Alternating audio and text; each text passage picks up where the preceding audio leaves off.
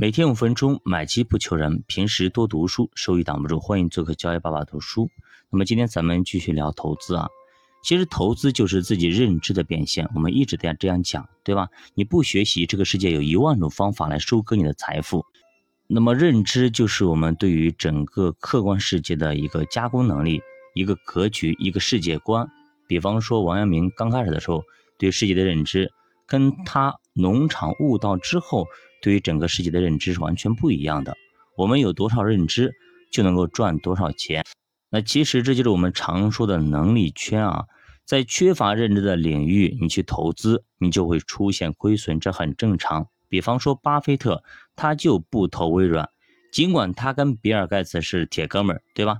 但是呢，他不会去投微软，即使比尔盖茨让他投，他也不投。那尽管巴菲特跟比尔盖茨真的好的穿一条裤子。他可以把他全部身家都投到盖茨基金里边去，但是呢，伯克希尔哈撒韦他也不投微软，就是因为呢，他说微软已经超出了我的认知能力，超出了我的能力圈他之前也买过很多航空公司的股票，对吧？那么最后也是大都是赔的稀里哗啦。那就包括前两年他投达美航空，到最后呢还是赔了。我们说，哎呀，巴菲特不是不投带翅膀的吗？怎么又投航空了？结果投完之后又亏了，是不是？所以这就是能力圈，你不服不行。后来巴菲特也痛定思痛，说带翅膀呢他都不投，这超出了他的能力圈范围。但是呢，他又反悔了，对吧？这是他以前很早以前说的话。但是前两年呢，他还是去投了，他觉得应该抄个底，结果呢，抄在了半山腰面，对吧？没没想到这个疫情这么厉害，这么严重。那其实你不服不行，这个东西它抄了，就是抄了。你不能碰，你每次碰一次，它每次要伤你一次。其实普通投资者很多的误区啊，一定要事先给它破除掉。比方说，你凭感觉，哎，感觉这东西怎么样了？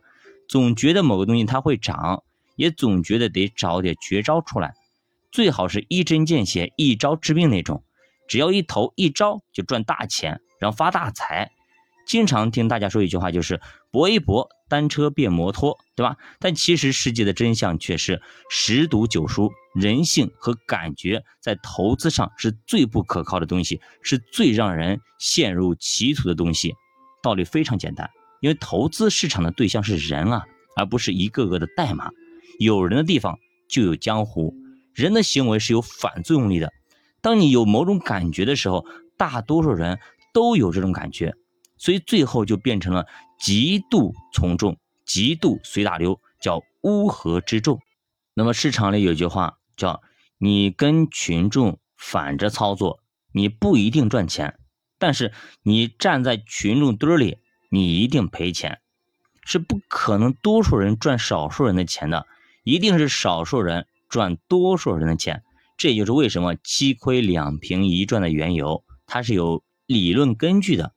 所以呢，从逻辑上来讲，感觉就一定会让你赔钱，除非呢，你现实生活中就毫无人性，是一个彻头彻尾的怪人，否则你不可能逃出这个怪圈。其实一提到投资啊，大多数人都嗤之以鼻啊，因为确实太多的人都赔了钱，七亏两平一赚，多少年了一直没变，也确实是投资市场永恒不变的真理。但是，投资市场真的很难赚到钱吗？其实并非如此啊。股市是一个长期上涨，而且回报颇高的地方。咱打个比方，比方说你拿股票，你拿一年，那么你亏损的概率非常大。但是如果你拿三年，哎，亏损概率就相对来说降低一点。哎，如果你拿五年、拿十年，那么拿二十年，基本上就不亏了。那么咱们打比方，比方说咱们一直让大家去投股票指数，对吧？如果你拿个指数拿十年，那么最高啊，年化平均的收益率是百分之十六点八，最低每年亏损是百分之四，所以这样一个游戏，你长期玩下去，你绝对是可以赚钱的。所以这个其实是一个非常高的一个游戏了。那如果持有指数二十年，最高哎年化是百分之十二点六，最差已经不可能亏钱了。所以你看到没有，持有二十年以上是不可能亏钱，而且年化可以做到百分之十二点六。那么咱们打个折吧，百分之十以上，那还是不错的呀，对吧？中国股市时间可能比较短，但是也差不多遵循了这个规律，持有二十年以上，基本上是不可能赔钱的，而且大概率回报是年化百分之十以上。如果刨除掉那些股市的历史高点，比如说零七年、一五年这种极度的行情，那么其实平均收益率会更高。你别买的那个最高点嘛，买的一个相对的低点或者中间。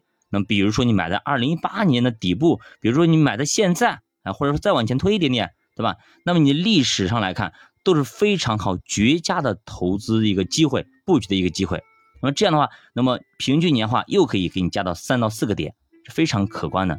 如果再把时间再拉成五十年，那么西格尔教授他曾经测算过这个结果啊，是股市长期年化回报率差不多百分之十，扣掉通胀之后净收益率是百分之六点六，是所有资产里面最高的，没有之一。